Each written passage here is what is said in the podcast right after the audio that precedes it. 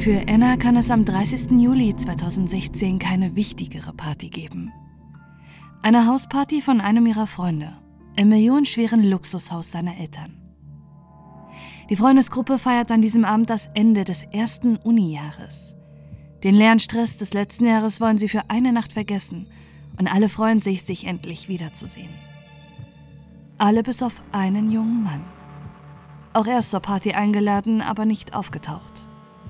Niemand von den anderen ahnt, dass er im Auto vorm Haus sitzt und das Partytreiben beobachtet. Er ist an diesem Abend nicht zum Feiern gekommen. Er hat einen anderen Plan. Rache.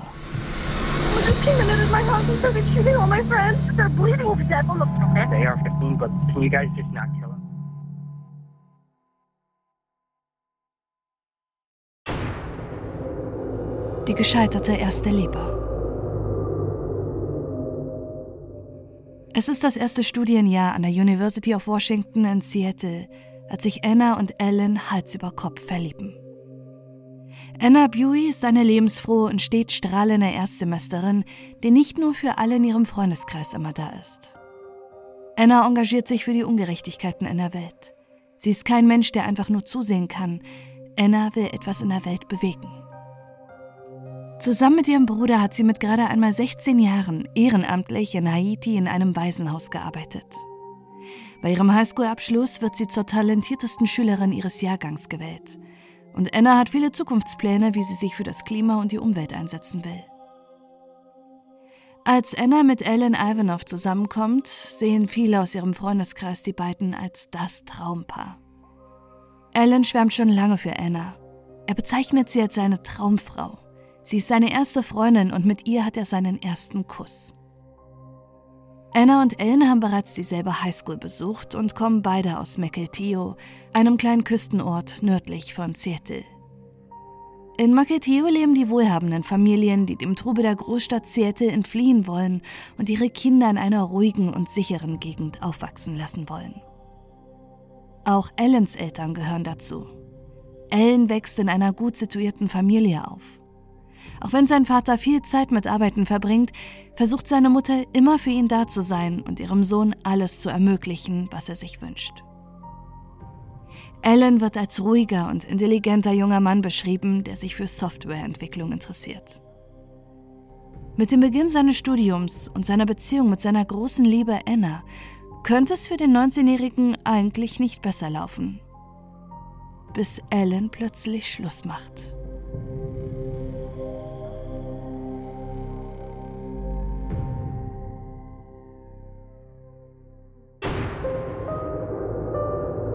Wut. Dass gerade Ellen mit Anna Schluss macht, kommt für viele in ihrem Freundeskreis überraschend. Nicht so jedoch für Anna.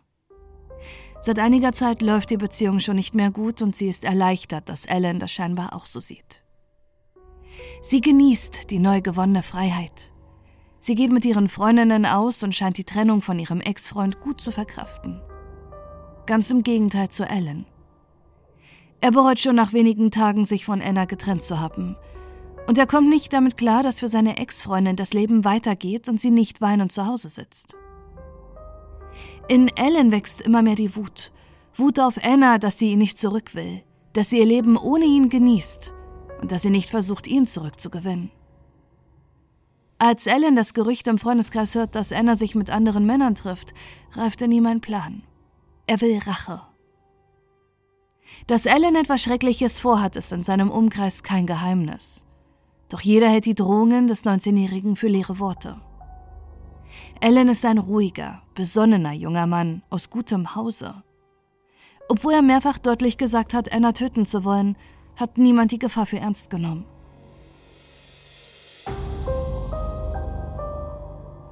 Am 24. Juli 2016 betritt Alan Ivanov ein Waffengeschäft. Er kauft sich ein halbautomatisches Gewehr der Firma Ruger. Auf Instagram postet er ein Bild der Waffe und auf Snapchat posiert er damit. Einer seiner Freunde antwortet auf das Bild: Ellen, hör auf mit den Snaps, du siehst aus wie ein Serienmörder. Ellen antwortet darauf: Stimmt. Dass Ellen eine Waffe hat, ist auch bei der Familie kein Geheimnis. Seine Mutter versucht sogar, das Gewehr umzutauschen, als sie es bei ihrem Sohn entdeckt. Doch der Waffenladen nimmt keine Rücknahme an, wenn nicht der Käufer dabei ist. Auch bei Twitter meldet sich Ellen extra an, um einen Tweet abzusetzen. Was wird Ruger davon halten? Gegenüber seinen beiden besten Freunden geht er auch offen damit um, was er mit der Waffe vorhat. Er will seine Ex-Freundin töten, wie er in zahlreichen Nachrichten, die er mit den beiden innerhalb einer Woche austauscht, andeutet. Freund, Ellen macht keinen Scheiß. Ellen, es ist zu spät. Was meinst du?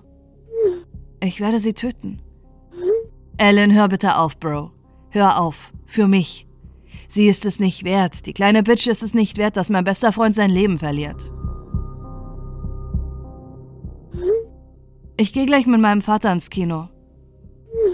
Alles, was mein Vater macht, ist arbeiten, aber heute hat er mir gezeigt, wie das Gewehr funktioniert. Er akzeptiert das? Er war so, wow, du warst ein echter Mann, der seine Familie beschützt. Ein semiautomatisches Gewehr zur Verteidigung. Er ist Russe. Er hat mir erzählt, dass sein Vater ihm mit zwölf eine alte AK gegeben hat. Aber mit einem Sturmgewehr ist nicht zu spaßen. Deine Mutter macht sich Sorgen, die Arme. Ich werde Menschen töten. Gute Nacht, Ellen. Ich hoffe, dir geht's dann besser. So viele Möglichkeiten. Wie viele hat sie wohl geküsst? Ellen. Ich denke, das ist egal. Sie ist jetzt Single und sie kann machen, was sie will. Würde sie es dir sagen, würdest du durchdrehen. Also ist es gut, dass du es nicht weißt.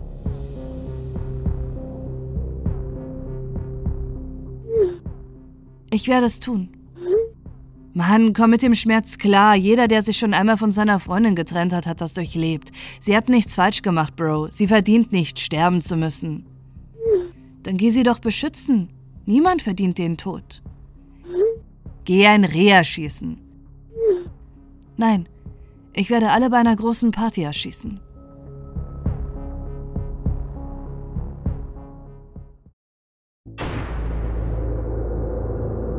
Die Party.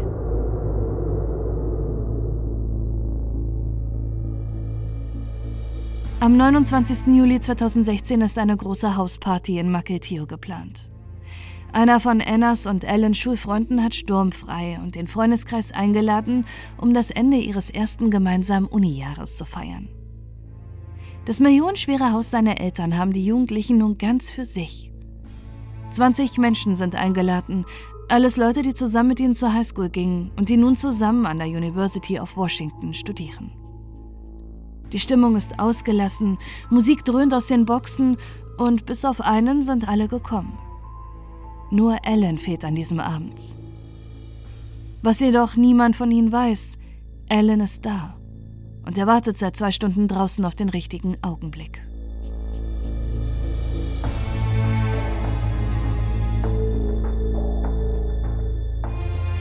Alan sitzt in seinem Auto. Er wird an diesem Abend nicht mit den anderen feiern. Er wird töten. Bereits einen Tag zuvor hat Alan alles vorbereitet. Er hat sein Gewehr in den Kofferraum gelegt und noch einmal ein weiteres Magazin gekauft. Am 29. Juli hat Alan bei seinem Nebenjob im Apple Store gearbeitet. Niemandem ist etwas an ihm aufgefallen. Er hat ganz normal gewirkt und niemand hat kommen sehen, dass Alan nur wenige Stunden später zum Amokläufer wird. Sein Nebenjob verlässt er an diesem Tag früher. Angeblich, weil es ihm nicht gut gehen würde. Doch tatsächlich muss er noch die Bedienungsanleitung seines Gewehres lesen. Stundenlang wartet er in seinem Auto vor der Tür. Er sieht, wie die Leute, mit denen er zur Schule ging und die mittlerweile mit ihm zusammen zur Uni gehen, zur Party strömen. Und er sieht, wie seine Ex-Freundin Anna mit einem anderen Freund redet. Gegen 0 Uhr entschließt sich Alan, seinen Plan in die Realität umzusetzen. Er greift zu seinem Gewehr und schleicht sich in den Garten. Doch in diesem Moment kommt ihm Jake Long, ein langjähriger Schulfreund von Alan, entgegen. Er sieht die Waffe in dessen Hand und schreit laut Nein, nein, nein. Dann schießt ihm Alan dreimal in den Rücken.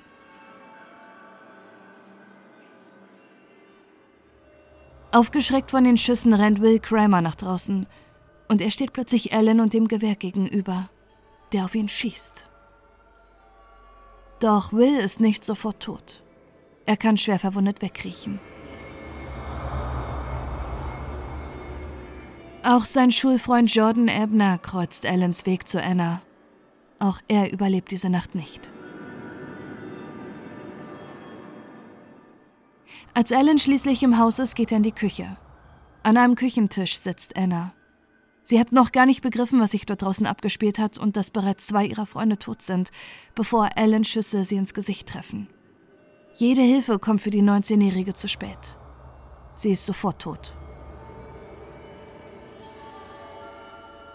Alan geht ins Obergeschoss und auf einen Balkon. Von dort schießt er auf zwei junge Männer, die gerade wegrennen. Doch er trifft sie nicht. Alan kann niemanden mehr im Haus sehen und er sieht, dass seine Munition leer ist. Deshalb nimmt er seine Waffe, rennt zurück zu seinem Auto und fährt los. Er weiß nicht, dass sich die restlichen Partygäste panisch in Wandschränken versteckt haben, voller Angst, dass Alan jederzeit wiederkommen könnte. Nur wenige Minuten nachdem Alan Ivanov sein Blutbad beendet hat, gehen in einer kleinen Polizeistation von Maketio Dutzende Notrufe ein.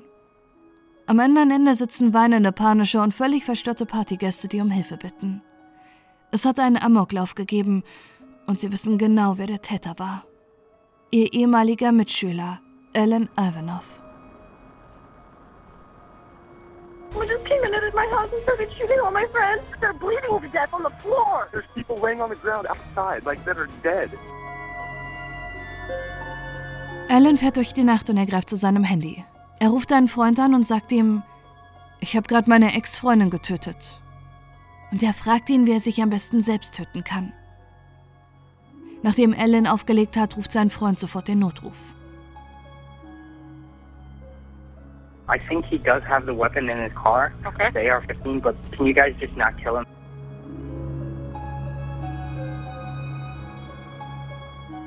Anderthalb Stunden nach der grauenvollen Tat kann er durch Handyortung auf der Autobahn gefunden und 160 Kilometer vom Tatort entfernt endlich festgenommen werden. God, please forgive me. Me die. Mittlerweile hat sich in Maketio die Nachricht über den Amoklauf herumgesprochen.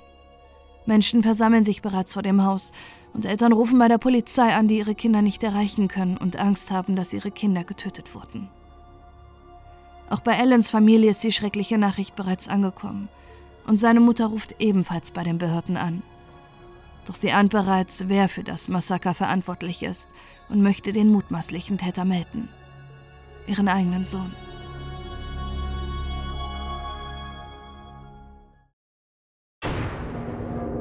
Der Prozess. Das Entsetzen über den Amoklauf ist riesig in Maketio. Vor der ehemaligen Highschool der Opfer versammeln sich trauernde Angehörige, die sich gegenseitig Halt geben. Doch gleichzeitig sind sie fassungslos, dass die entsetzliche Tat nicht verhindert wurde. Auch die Ermittlungsbehörden sind entsetzt, als sie die Chats und Social-Media-Profile von Alan sehen. Der Amoklauf war nicht nur von langer Hand geplant. Er war auch genauso lange angekündigt. Und niemand hat etwas dagegen unternommen.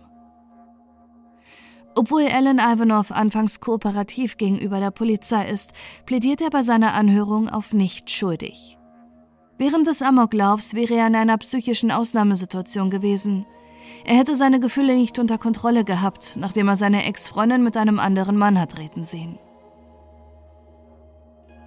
Erst einen Tag vor Prozessbeginn im Januar 2017 plädiert Alan Ivanov wegen des dreifachen Mordes und mehrfach versuchten Mordes auf schuldig. Andernfalls hätte ihm die Todesstrafe gedroht. Im Gerichtsprozess müssen die Hinterbliebenen der Opfer das erste Mal seit der Tat Alan wieder gegenübertreten. Auch alle Partygäste, die Alan entkommen konnten, sind im Gerichtssaal anwesend. Die Familien von Anna Buey, Jake Long, Jordan Ebner und dem Überlebenden Will Kramer, der aber für immer unter den Folgen seiner Verletzung leiden wird, sprechen vor Gericht. Ihre Worte sind voller Schmerz. Jakes Mutter hat die Urne ihres Sohnes mit im Gerichtssaal. Und sie alle können immer noch nicht fassen, warum ihre Kinder eine Party, auf die sie sich so gefreut haben, nicht überlebt haben. Alan Ivanov spricht ebenfalls vor Gericht. Auch wenn er die Taten gesteht, gibt er nicht sich die Schuld, sondern dem Waffenverkäufer, der ihm ein halbautomatisches Gewehr verkauft hat. Wäre er nicht gewesen, hätte Alan laut eigener Aussage nie jemanden etwas angetan. Doch auch wenn Alan sich vor Gericht entschuldigt, kauft ihm niemand der Anwesenden dieser ab. Er zeigt keinerlei Reue und während des Prozesses kommt heraus, dass Alan im Gefängnis Rap-Texte geschrieben hat. Darin prahlt er über seinen Amoklauf und dem Mord an seiner Ex-Freundin. Alan Ivanov wird zu einer lebenslangen Haftstrafe ohne die Möglichkeit auf Bewährung verurteilt. Die Vorsitzende Richterin betont in ihrer Urteilsverkündung, dass Alan sich mit dem entsetzlichen Angriff auf unschuldige Leute während einer Party die Möglichkeit verspielt hat, jemals wieder freizukommen. Ihre Taten waren abscheulich und unverzeihlich. Sie müssen für immer von der Gesellschaft abgeschottet sein. Doch für die Familien der Opfer ist das keine Wiedergutmachung, wie sie nach dem Urteil betonen. Wir wollen nicht, dass andere Familien durch die Qualen gehen müssen, durch die wir gehen.